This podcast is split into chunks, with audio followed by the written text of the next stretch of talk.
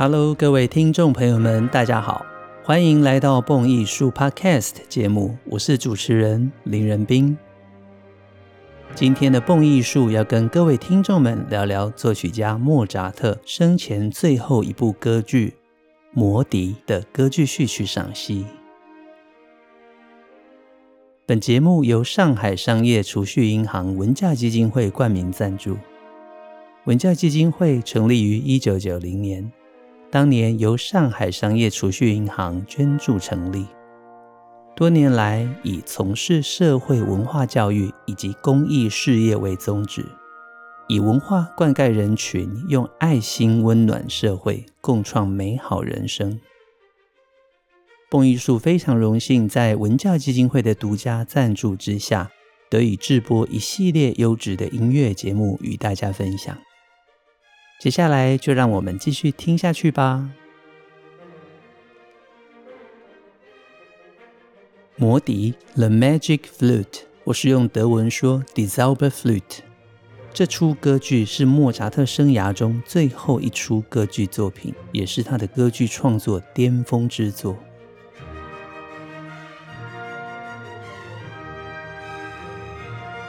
莫扎特一共写了二十二部歌剧。最早的一部创作于一七六七年，最后一部就是《魔笛》，则创作于一七九一年。这些歌剧的类型以及规模都不尽相同，不过所用的语言主要是意大利语，还有德文。莫扎特成功的将德国、法国、意大利歌剧中的素材做出了完美的结合，创造出新的德国歌剧。莫扎特也几乎将他一直以来在欧洲各国旅行所听、所见、所闻、学习过的所有当代欧洲大师的音乐精髓，在此融会贯通。莫扎特以优美的音乐以及在音乐上做出的贡献，都可说是功不可没。其实不只是音乐工作者对莫扎特着迷。许多的神学家、社会学家、文学家，甚至是历史学家等等，都对这位不到三十六岁便过世的音乐奇才抱着极大的好奇感。许多学者们更以不同的研究面向，纷纷出版许多研究莫扎特的书籍。虽然大多数的人都对他能够在短时间就留下这么数量庞大的旷世巨作感到钦佩，甚至当时许多人可能嫉妒莫扎特，上天居然会将如此高的音乐天分赐予这样玩世不恭的人。莫扎特的另外一个神秘面纱，就是他曾经加入了被世人认为是反皇室的神秘组织共济会。这让他的一生更增添许多神秘色彩。共济会究竟是一个怎么样的组织？其实并没有定论，甚至起源也众说纷纭。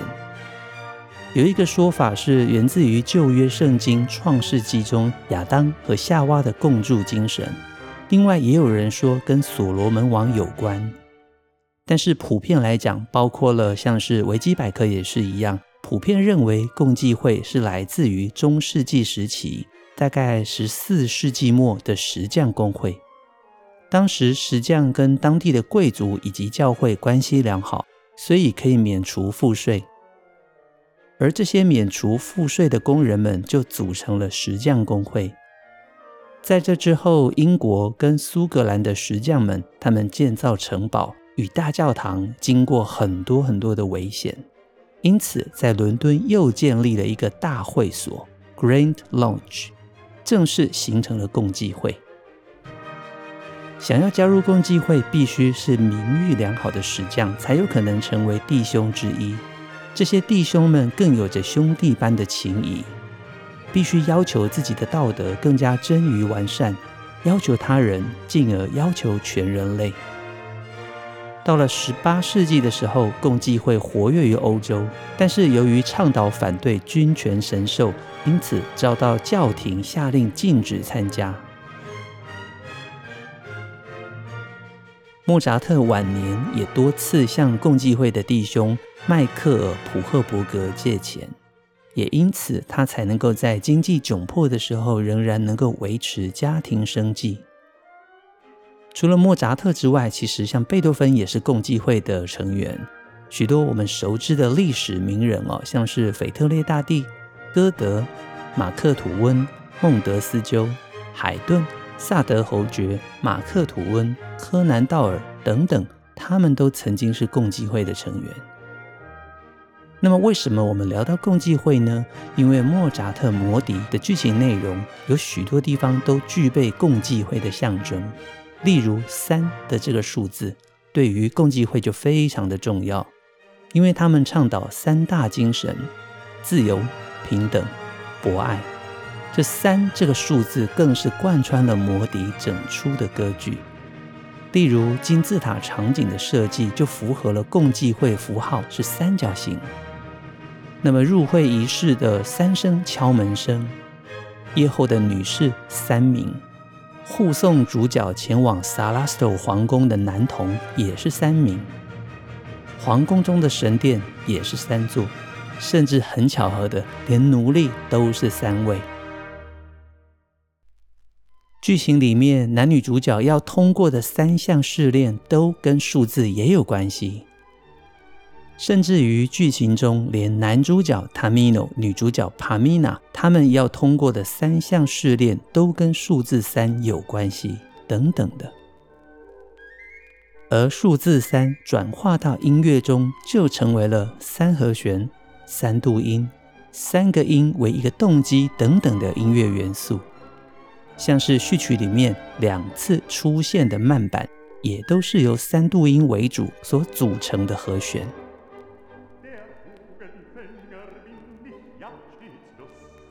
魔笛的剧情中，典型善与恶的战争，智慧战胜黑暗的力量，都反映出现代人们对于正义、光明与真理追求的渴望。我们会发现，不管身处任何时期，这道理都是相通的，也是我们在观赏魔笛歌剧里面能够发现的许多价值。魔笛首演于一七九一年九月三十日，莫扎特则过世于一七九一年十二月五日，因此，魔笛是他人生最终的歌剧杰作。歌剧序曲则更是全剧的精华所在，一共两百一十八小节。研究莫扎特这部旷世巨作《魔笛》的序曲，相信能够对他的音乐有更深入的体会。经常我们会建议学生要了解一位作曲家，应该多听他的歌剧作品。从歌剧喜怒哀乐的音乐设计中，我们更容易理解每一位音乐家在他的音乐里面所设计的情绪以及音乐内涵。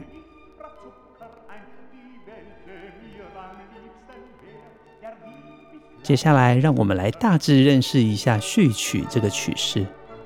序曲的英文 Overture 其实源自于法文 Ouverture，Ouvert 是打开的意思，后面加上 T-U-R-E，Ouverture 就变成了名词。是开始的意思，或是开启的意思。最初序曲跟前奏曲有着相同的意义，都是作为前导或者是介绍用的单乐章器乐曲目，主要都用于大型的音乐形态，例如歌剧或神剧等等的，用来表示剧的开场。最大的功能也是让所有观赏的观众们的情绪能够融入音乐所营造的戏剧氛围当中，作为开场功能。但是呢，在巴洛克时期，像是许多的组曲也经常使用序曲来作为乐曲的开头，例如韩德尔的《皇家烟火组曲》、巴哈的管弦乐组曲等等，这些曲子的乐曲开头都经常使用序曲这个曲式。序曲曲式在巴洛克时期也可以分为两大类型哦。其中第一种是法国的作曲家 Lully Jean-Baptiste Lully，他的年份是一六三二年到一六八七年，他所建立的法国式序曲，法式序曲。第二种是意大利的亚历山大·史卡拉蒂所提倡的意大利序曲。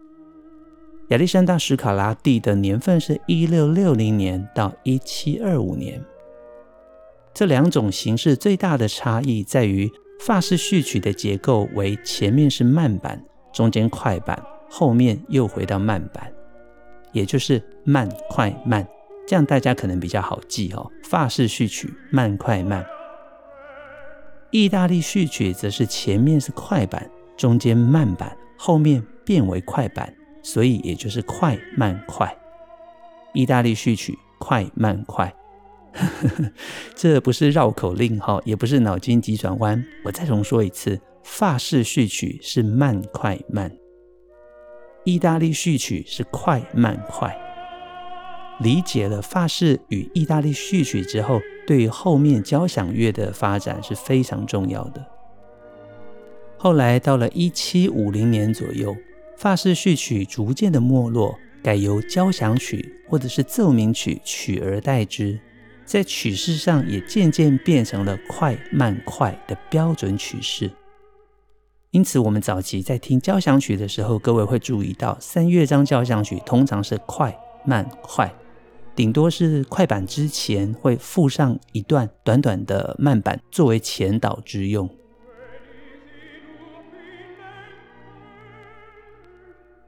慢慢的，在巴洛克时期之后，到了浪漫派，作曲家们更将序曲脱离神剧或者是歌剧的前导功能，而单独以标题作为内容的提示，曲式也更自由奔放了。慢慢的形成了所谓为管弦乐团而作的音乐会序曲 （Concert Overture），或者是称为标题序曲。像是 Concert Overture 著名的有孟德尔颂的《仲夏夜之梦》，标题序曲的部分则像是柴可夫斯基的《一八一二序曲》啦，《罗密欧与朱丽叶幻想序曲》等等，都属于音乐会序曲或者是标题序曲的范畴。进入了歌剧改革年代，重要改革者之一葛鲁克。葛鲁克的年份是一七一四年到一七八七年。葛鲁克认为序曲要跟歌剧相近，同时要能够对歌剧有所解释，并且跟歌剧的第一幕是连续演奏不中断的。在莫扎特之前，其实像葛鲁克的歌剧改革都主张音乐。要服从剧本跟歌词，也就是歌剧里面是以歌词跟剧本为主，音乐为辅的。但是莫扎特却不这样认为。莫扎特认为音乐应该位于最高的主宰地位。像是在一七八一年十月十三号，莫扎特在维也纳写给父亲的信里面提到，在歌剧中的诗词，不管你愿不愿意。总是附属在音乐之下。尽管那些剧本的歌词令人不满，为什么意大利歌剧会在各地，甚至巴黎受到欢迎呢？这是我亲眼目睹的。原因是音乐独占了一切，迫使我们忘却了其他。在歌剧中，只要把故事情节安排妥当，歌词只是为了配合音乐而设计。而不是为了迎合那些俯拾皆是的恼人押韵，天晓得，它对于戏剧的效果只是有害无益。韵文就是押韵的文字，韵文是音乐中最不可缺的东西，但是为了要和押韵去用韵脚，则是最大的伤害。到了一七七七年十一月八号的信里面，莫扎特继续的写道。我不能用诗句或者是色彩来表现我的情感和思想，因为我既非诗人又非画家。但我能用声音表现，因为我是音乐家。到了一七八二年，在写作歌剧《后宫诱逃》的期间，莫扎特同样的在一封写给父亲的信里面提到。在歌剧中，诗词应该是顺从音乐的女儿。对于歌剧序曲，莫扎特的定义同样重要。他将序曲与歌剧的关系定得更加密切了。也就是在序曲中已经要开始介绍歌剧中的主题。从此之后，歌剧序曲逐渐演变了单一乐章的管弦乐演奏曲目，在曲式部分经常采用奏鸣曲式，也就是呈示部、发展部、再现部等等不同的段落。偶尔也会有没有再现部的写作手法，就看作曲家如何设计序曲。我们可以说，逐渐的序曲在写作的曲式上越来越自由。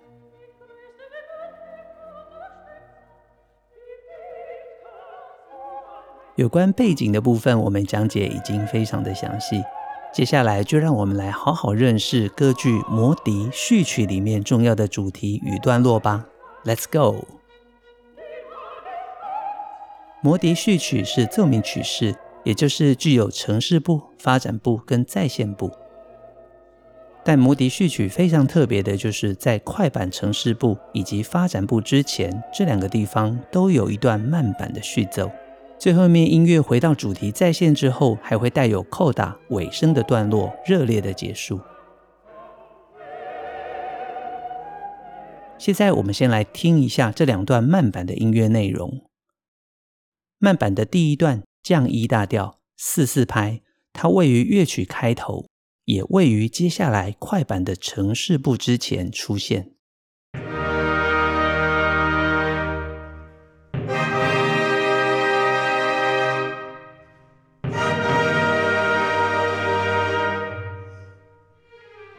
慢板的开头，乐团以齐奏 （forte） 的方式奏出三次强而有力的和弦。这三个和弦取自于歌剧第二幕，大祭司 s h a l a s t o 跟众僧侣们进入神殿的时候所演奏的进行曲结尾，也表现出了神殿庄严肃穆的气氛。我们也可以连接到共济会，象征智慧、理性。与自然这三个神殿，而且大家注意到了吗？莫扎特连和弦都用三，这跟我们刚刚提到的共济会倡导自由、平等、博爱的三位一体哦。甚至我们可以更夸张的想象，调性是降一大调。各位如果熟悉乐理的话，就会知道降一大调其实是由三个降记号所组成的调性，因此居然连调性都跟三有关。接着我们来听慢板的第二段，同样是降 E 大调，不过和弦其实已经进入了降 B 大调哦，西瑞发，也就是调性在乐谱上面是标三个降，但是其实和弦是在三个降的五级西瑞发。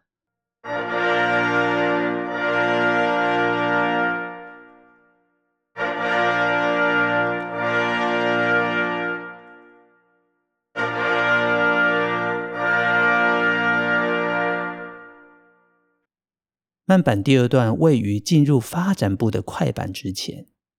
接着，我们来欣赏一下城市部快板 Allegro 的第一主题，同样是降 E 大调四四拍，它是由六个八分音符加上一拍的十六分音符所组成。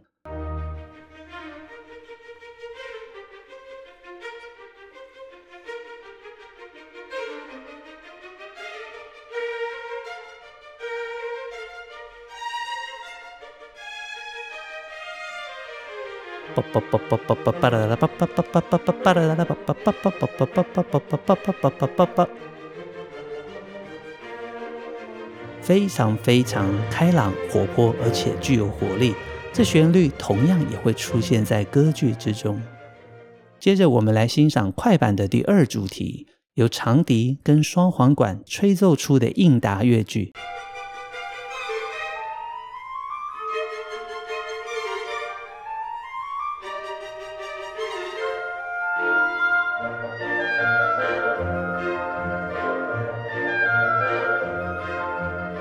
很神奇的是，这第二主题居然能够跟副格的第一主题互相的应和，这就象征着里面的主角塔米诺王子跟捕鸟人巴巴基诺在这段冒险故事里面彼此能够互助合作，发挥人与人之间最珍贵的互助精神。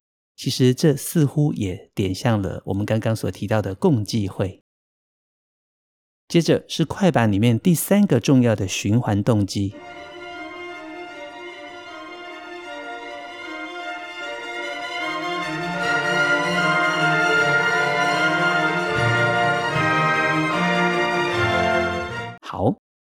到这里我们已经完整认识了魔笛序曲里面最重要的几个旋律设计跟段落。大家想不想完整的听一次魔笛序曲啊？为尊重公播智慧财产权，我们今天选用的是捷克国家交响乐团二零一二年的公共版权版本。虽然这可能不是最佳的版本，不过呢，尊重公播法，相信大家能够理解。接下来就让我们开始一起完整的听一次魔笛的序曲吧。我也会适时的在乐曲中补充说明。乐曲开始。我们即将听到三次的三和弦。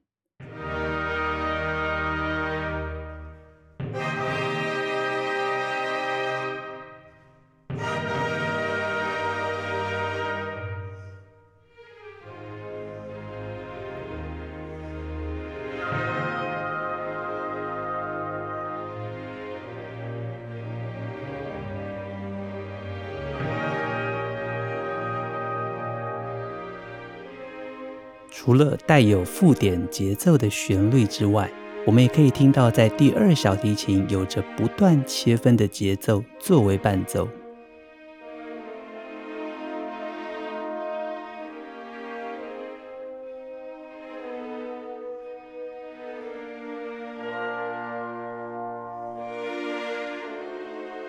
现在来到降 E 大调的五级和声，准备进入快板第一主题。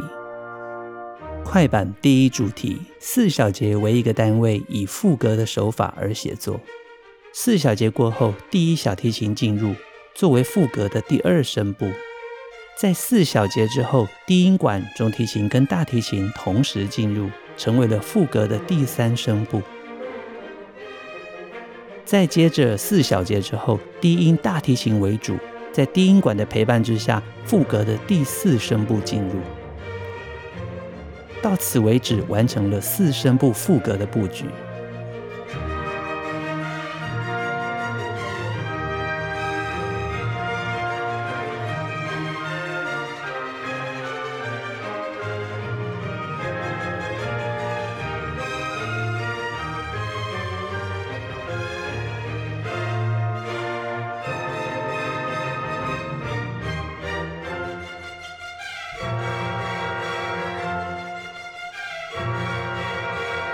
随着乐团齐奏越来越大声，我们可以听到，在刚刚第一主题的下面出现了一个新的旋律，几个刚刚出现的重要动机纷纷的完美融合在一起。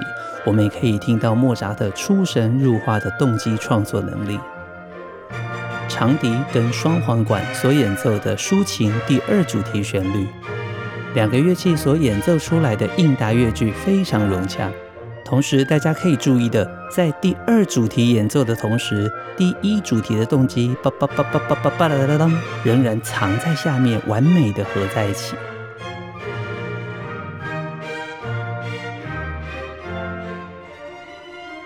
现在出现的就是循环动机。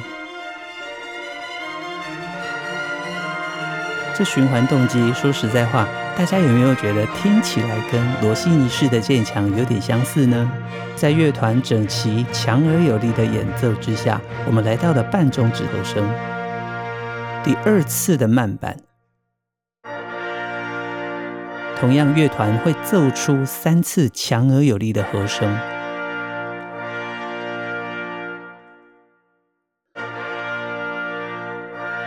接着，音乐进入快板发展部。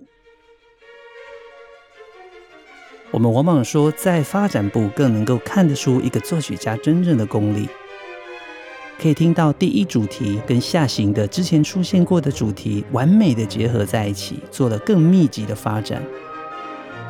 随着先前的主题不断的重新演奏，可是我们会听到手法截然不同，音乐变得更加的密集，似乎在一个声部都还没有演奏完的时候，下个声部就追逐着进来。更让发展部充满了非常亮丽灿烂的火花。一个小节的全团终止之后，在原本的第一主题动机之上，长笛跟低音管有精彩的独奏发挥。演奏第一主题的弦乐更以强跟弱的对比，制造出非常戏剧化的情境。竖笛加入了之后，跟长笛、低音管一起由下行的音阶重新回到主题再现。就在弦乐群保持第一主题不断的反复之余，管乐在各个不同的拍点直接的跳跃进入，让这一段非常的活泼。全团齐奏，以 forte 的力度再次回到快板第一主题。先前曾经出现过的切分音节奏也在这里扮演非常重要的角色，维持乐曲的活跃。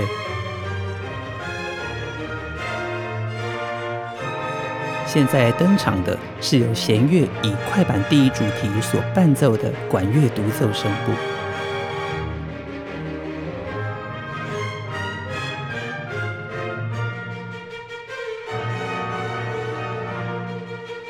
竖笛、低音管、长笛分别演奏自己的独奏。现在这里我们可以清楚听到两个动机在对话。最值得一提的就是木管的独奏都建立在弦乐这边的原本快板第一主题的伴奏之下。再次的提醒大家，莫扎特这些主题的设计都是非常具有深意的。他能够轻松地做到，在不同的段落里面，不同的主题都能够独立存在，也能够并肩作战，是不是非常符合共济会互助的精神呢？音乐再次进入循环主题动机，而且伴随着渐强，听起来非常像是罗西女士的渐强哦。在这里，乐团以两个 F fortissimo 演奏出了降 E 大调的七和弦，就是这边降 E 大调的七和弦，这是一个令人意想不到的和弦，但是非常非常的好听。最后是八小节的尾声，Coda，我们可以听见乐团以强弱不同的对比来演奏出精彩、光辉灿烂的结尾。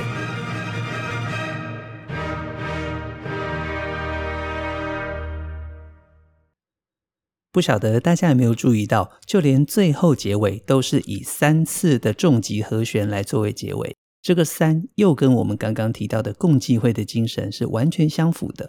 所以不管是降记号三个降，或者是三次的重级和弦，甚至是乐曲最后三次结尾的 forte 和声，其实都跟三的这个数字不断出现呼应。刚刚一边听着音乐补充说明，希望能够增加大家在欣赏序曲的时候对于乐曲的认识。欣赏完了精彩的莫扎特魔笛序曲，相信大家应该感觉意犹未尽吧？用耳朵阅读音乐，以声音陪伴，都相信是您听过《蹦艺术》节目之后会更加认同并且喜爱我们节目的地方。订阅、追踪加上分享，Apple Podcast 上面给我们五星评价，都是制播节目的最大回馈。未来也期待跟蹦友们继续分享各式各样有趣又深入的音乐主题，敬请大家期待。时间过得很快，今天蹦艺术就在这边跟大家说声下周见。我是节目主持人林仁斌，拜拜。